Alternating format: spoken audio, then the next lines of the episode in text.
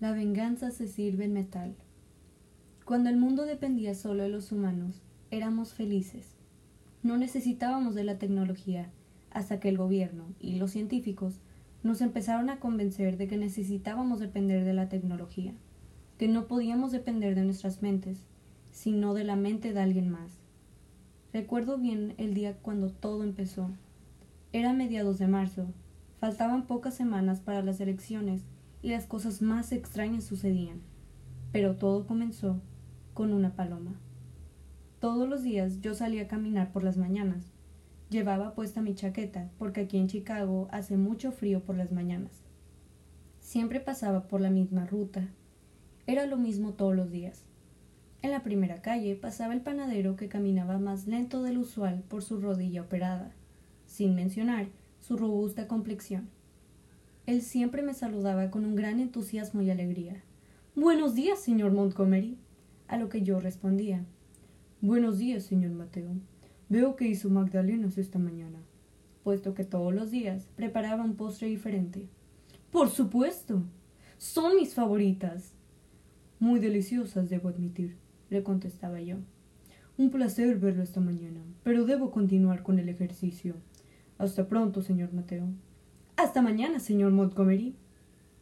Después de despedirme del panadero, pasaba cerca de la farmacia y en camino al parque, donde usualmente me sentaba en una de las bancas para leer. Una vez en el parque me disponía a sentarme, cuando noté algo que jamás había visto. Una paloma muerta, decapitada, su torso exponiendo sus órganos y su cabeza al otro lado de su cuerpo. Parecía como si el cuerpo de la paloma fuese cortado de su cabeza por el cuchillo más fino. Me quedé contemplando esa escena tan intrigante.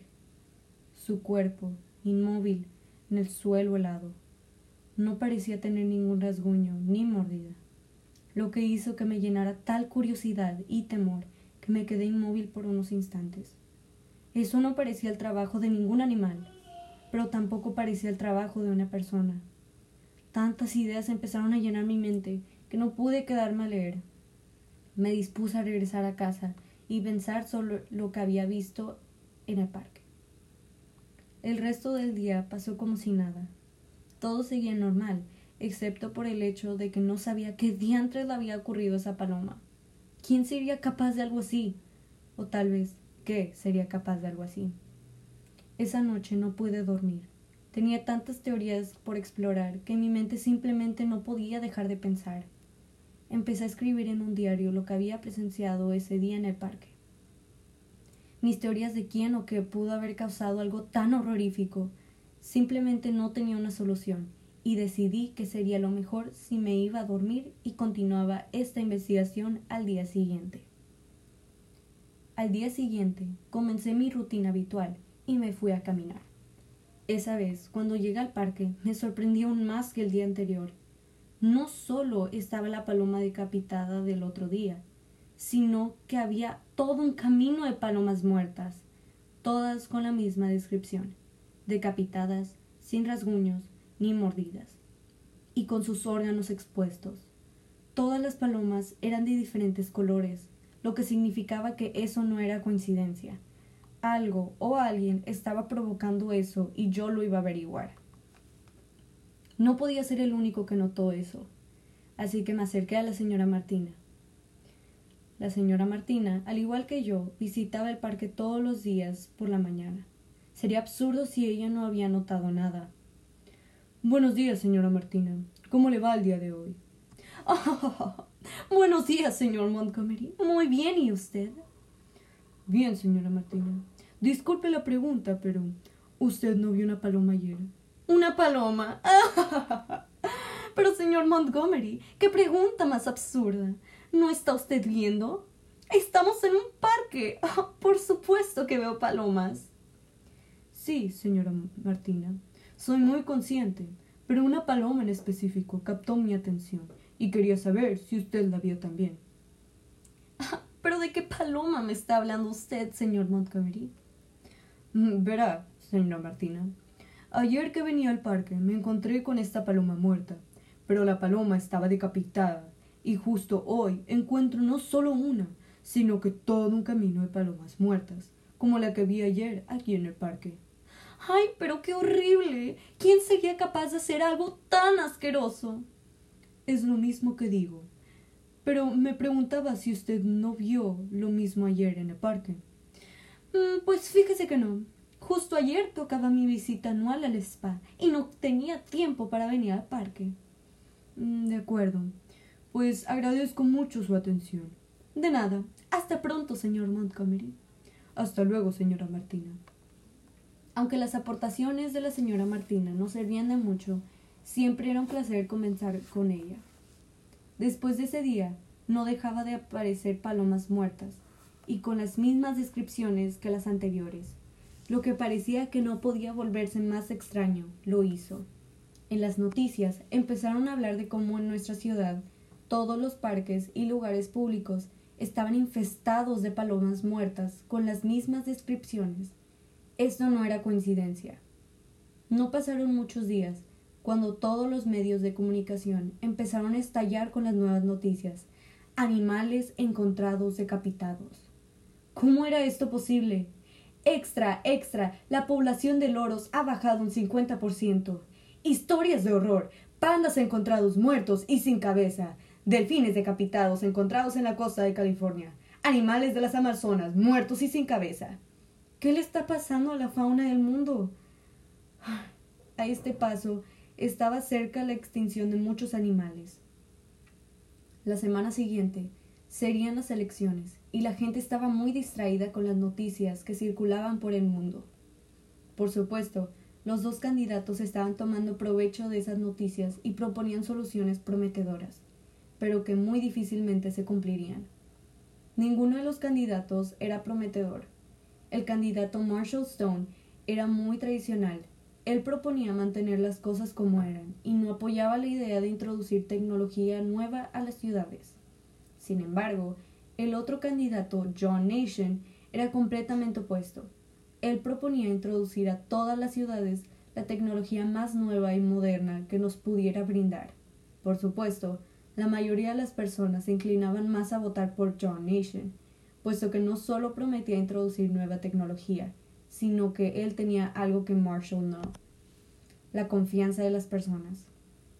Las personas sí confiaban en John y en Marshall no. Todo esto ocurrió después del debate presidencial. Ahí fue cuando Marshall abrió su gran boca y estropeó la oportunidad de ganar. Ahí fue cuando todos se dieron cuenta de que John era la mejor opción.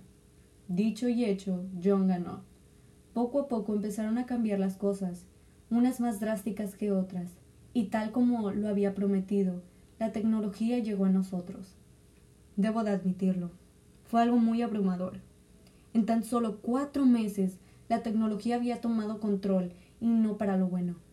En cualquier tienda que visitaras te atendía un robot, y no solo en las tiendas, los robots se encontraban en todas partes, en la televisión, en los hogares, centros comerciales, parques y lugares públicos. Parecía algo que solo encontrarías en una película o incluso en un libro. Trataban de hacernos creer que esta era nuestra nueva realidad, que jamás volveríamos a vivir como antes, y cuando menos lo esperamos, la guerra contra la tecnología comenzó.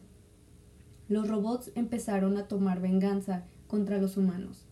Ahí fue cuando el verdadero horror tomó lugar en la humanidad. Los robots empezaron a hacer lo mismo que hacíamos con ellos. Nos volvimos esclavos y miserables. Pero eso no es lo peor. Los robots empezaron a llevarse a las personas para hacerles lo mismo que nosotros le hacíamos al metal. Derretirlo y convertirlo en algo de mayor utilidad. Por si eso no hace que se retuerza tu estómago, imagina a los humanos como un objeto que normalmente utilizamos, por ejemplo, una tostadora. Todo tenía más sentido. Hace cuatro meses, cuando seguía siendo un gran misterio lo que les ocurría a los animales, empezó el plan de John Nation. Desde que John se había postulado como candidato, toda clase de cosas raras empezaron a ocurrir. Debí de verlo venir. Verán, hace cuatro meses, cuando me di cuenta de que las palomas empezaron a caer decapitadas sin alguna explicación alguna, empecé mi investigación. Había encontrado un artículo donde alguien explicaba cómo estaban alimentando a los animales, en especial las palomas, comida con químicos. En el momento esto llamó mi atención por aquello que presencié en el parque. Al principio no estaba muy convencido, aunque no parecía una mala idea, puesto que las palomas que yo vi estaban decapitadas y sin algún rasguño o mordida.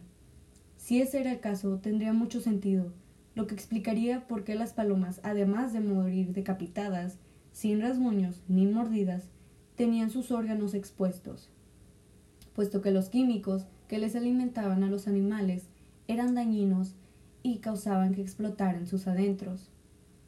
El misterio se había resuelto. Bueno, a la mitad. Todavía faltaba saber con exactitud qué tenía que ver John Nation en todo esto, hasta que me di cuenta.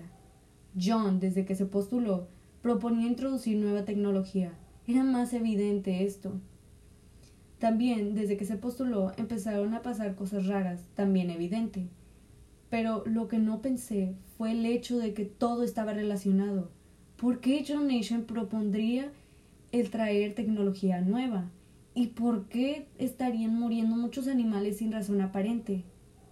John estaba tratando de acabar con la vida humana. Era la única explicación. Lamentablemente, cuando me di cuenta, ya era demasiado tarde. El daño estaba hecho. Los animales, las personas muertas y su reemplazo, la tecnología y los robots. Gracias a que me di cuenta de esto, tuve tiempo de preparar mi casa y a mí mismo. Estaba salvo, viviré seguro. Este será mi fin. O lo sería.